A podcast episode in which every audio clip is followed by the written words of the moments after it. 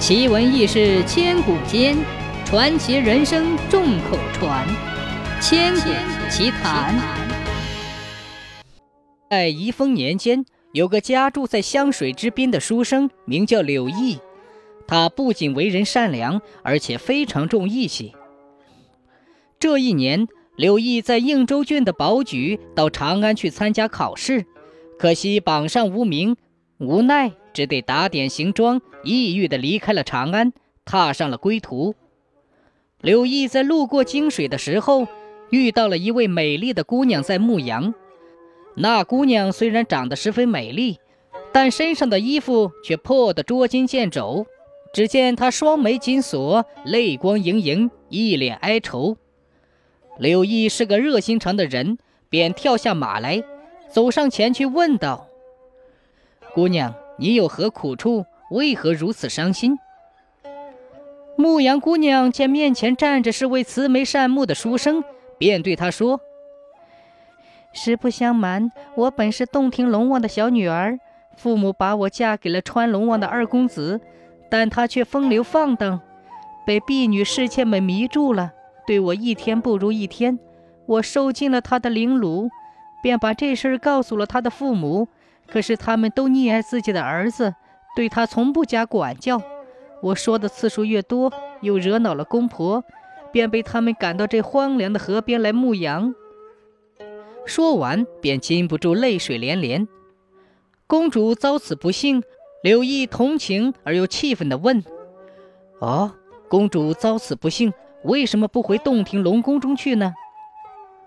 龙女叹道：“唉。”洞庭离这里不知相隔有多远，人神阻隔，音信难通，有谁愿意帮我这个落难的女子呢？柳毅听罢，有些激动地说：“啊，我家住在洞庭之畔，湘水之滨。如果公主信得过我的话，就请把信交给我吧。我虽然是一介书生，但我也是个有血性、讲义气的人。听了你的不幸，恨不得马上为你报仇。”还说什么肯不肯帮助呢？只是你们龙宫在水下，我一凡人怎么才能进得了龙宫送信呢？龙女听了柳毅的话，对他感激万分，便对他说：“谢谢你接受了我的拜托。如果我能够得到我父母的回信，我就是死也不会忘记你的大恩大德。至于说通往洞庭龙宫的道路，我现在就告诉你，在洞庭湖的南岸。”有一棵大树，树下有一口井。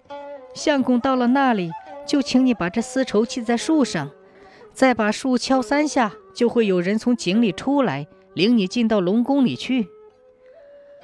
柳毅接过龙女手中的信和绸带，小心地放在怀中，然后他又随口问道：“请问你放羊有何处？”龙女说：“这不是羊，是雨宫。”雨宫什么雨宫？龙女说：“就是雷电。”柳毅动身要走时，对龙女说：“我为你送信，以后见了我，希望不要躲着我。”龙女说：“那怎么会呢？我要像对待亲人一样对你。”柳毅为了叫龙女早日脱离苦海，不敢耽搁，他日夜兼程，用最短的时间来到了洞庭湖边。他按照龙女说的照办了，果然一个武士把他带到了龙宫。柳毅来到大殿上，见龙案后面坐着一个穿紫色龙袍、头戴平天冠的老人，心想这一定就是洞庭龙王了。于是上前深施一礼，递上龙女托他带给父母的家书。龙王看完，老泪纵横，伤心地说道：“这都是我做父亲的罪过啊！”把我的弱女轻许了他人，嫁到了远方，受到如此的痛苦和不幸。您一个过路之人，却急人之所难，有一副好心肠，我怎敢辜负您的恩德呢？洞庭龙王说完，便命人把信送到后宫去了。时间不大一会儿，后宫里哭成一片。洞庭龙王忙命人告诉夫人，不要哭出声音来，恐怕性情暴烈的钱塘龙王。知道自己侄女受苦后闹事，忽然间，宫殿外传来一阵天崩地裂的巨响，宫殿内弥漫着一团紫色的云雾。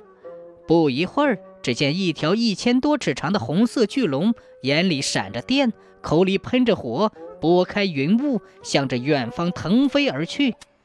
柳毅大惊失色。洞庭龙王一看，对柳毅说：“不必害怕，这条火龙就是我的弟弟钱塘龙王。他方才知道侄女在受苦，一定是搭救侄女去了。”柳毅觉得自己的传输使命已经完成，便向洞庭龙王告辞，请求派人把他送到岸边。但洞庭龙王却说：“您是我们的大恩人，怎么能说走就走呢？”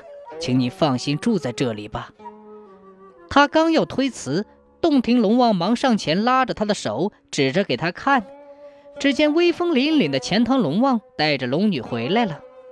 看着女儿回来了，洞庭龙王又是悲又是喜，激动之情难以言表。第二天，他在凝碧宫宴请了柳毅，龙王的亲戚朋友们都来了。乐器演奏出美妙的乐曲，佳肴美酒琳琅满目。宴会渐渐进入高潮，殿堂里一片鼓乐之声。十几个美丽的姑娘款款而来，舒展腰肢，在席前翩翩起舞。其中一位姑娘更是天生丽质，美貌非凡，满身缀满了闪闪的明珠，丝绸的衣裙随乐曲而飘动。众姑娘围绕着她。如众星捧月一般。等那女子舞到柳毅跟前，柳毅定睛一看，原来是龙女。她看上去很高兴，再仔细一看，又像有点哀伤，两眼含着晶莹的泪水，脉脉含情地望着柳毅。一会儿，红色的烟雾缭绕在他左边，紫色的烟雾缭绕在他的右边，在香气缭绕之中，又缓缓地回到了宫中去了。宴会上，人们尽情畅饮欢歌，非常高兴。宴会结束，柳毅便回寝宫休息去了。洞庭龙王对柳毅感激不尽。第三天，又在清光阁宴请他。酒席间，钱塘龙王对柳毅说：“我有几句话讲给你听，不知当讲不当讲。”柳毅忙说：“啊，请讲。”钱塘龙王借着酒兴说。我对我侄女非常了解，非常喜欢。她是个既聪明贤惠又美丽善良的姑娘，家族亲戚没有不夸她的。不幸嫁给了一个混账东西，受了坏人的欺负。现在我已经把那个无情无义的家伙给杀了。我看你品德高尚又讲义气，打算把侄女嫁给你，不知你意下如何？柳毅一听，忙道。我是一个读书人，为公主传书，不过是同情她的遭遇，做个正直人应该做的事情罢了，别无他求。如果答应了这门亲事，岂不是贪图别人的报答，玷污了我的人格？况且我是个凡间的穷苦书生，如何配得起洞庭龙王的公主呢？钱塘龙王听了柳毅的话，深感他是个施恩不图报的真义士，便不再强求。二人尽情饮酒，成了交心朋友。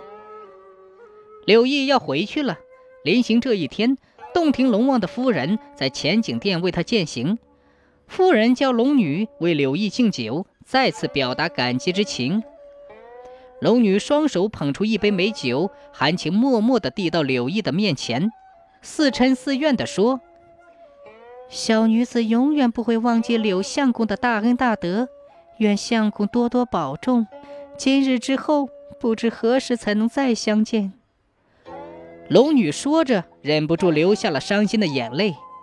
柳毅见龙女身着纱裙，头戴玉簪，眉似远山，目含秋水，令人想起传说中的碧波仙子。昨天凭一时义气拒绝了钱塘龙王提出的婚事。今天再面对龙王夫人和龙女的这番情谊，他心中不免生出了悔恨之情。柳毅双手接过龙女地上的酒杯，无限深情地说：“多谢公主厚意，区区之劳何足挂齿。”说完，眼望着龙女，禁不住泪水盈眶，举起杯，将龙女敬给他的酒一饮而尽。站在一旁的龙女看到柳毅眼中的泪水，便掩面跑开了。柳毅离开了龙宫，回到家乡，但他眼前总是闪现着龙女的身影，特别是他那双哀怨的眼睛，仿佛在告诉他，他是深深的爱着她，并不仅仅出于感激。但是人神相隔，自己手中已经没有了红绸带，不可能再入龙宫了，只好终日想念着龙女，闷闷不乐，长吁短叹。再说龙女，自柳毅走后，她茶不思饭不想，常常背着父母悄悄流泪，暗自埋怨柳毅不理解自己的一片真情。龙王夫妇看着女儿日渐消瘦，精神不振。急得不知该如何是好。冬去春来，不觉半年已经过去了。有一天，突然有个人来给柳毅说媒，柳毅沉默不语，只是摇摇头，表示回绝，因为他心中只有龙女。媒人说：“哎呀，柳相公，你可不要犯傻呀！这位姑娘姓龙，从洞庭湖边来的。”不但长得千娇百媚、如花似玉，而且多才多艺、能歌善舞。他说他有一幅画、一首词，谁能解，谁就是他的好郎君。柳毅一听姑娘姓龙，又是从洞庭湖边来的，顿时精神抖擞。他急忙接过媒人手中的画，一看，上面画着一个漂亮的姑娘正在牧羊，旁边写着一首词。青青柳，青青柳，昔日狭长今在否？纵然一柳依存长条似旧垂，亦恐早人红酥手。柳毅一看，画上正是自己朝思暮想的龙女，此时他激动不已，心想：多情的龙女啊，你终于来了！他立即答应了这门亲事，不久便热热闹闹地把喜事办了。洞房花烛之夜，柳毅揭去妻子头上的红纱，一看果然是龙女。他们相视一笑，心中充满了幸福。后来，他们双双到龙宫去拜见龙王。从此，身为凡人的柳毅也过上了神仙的生活。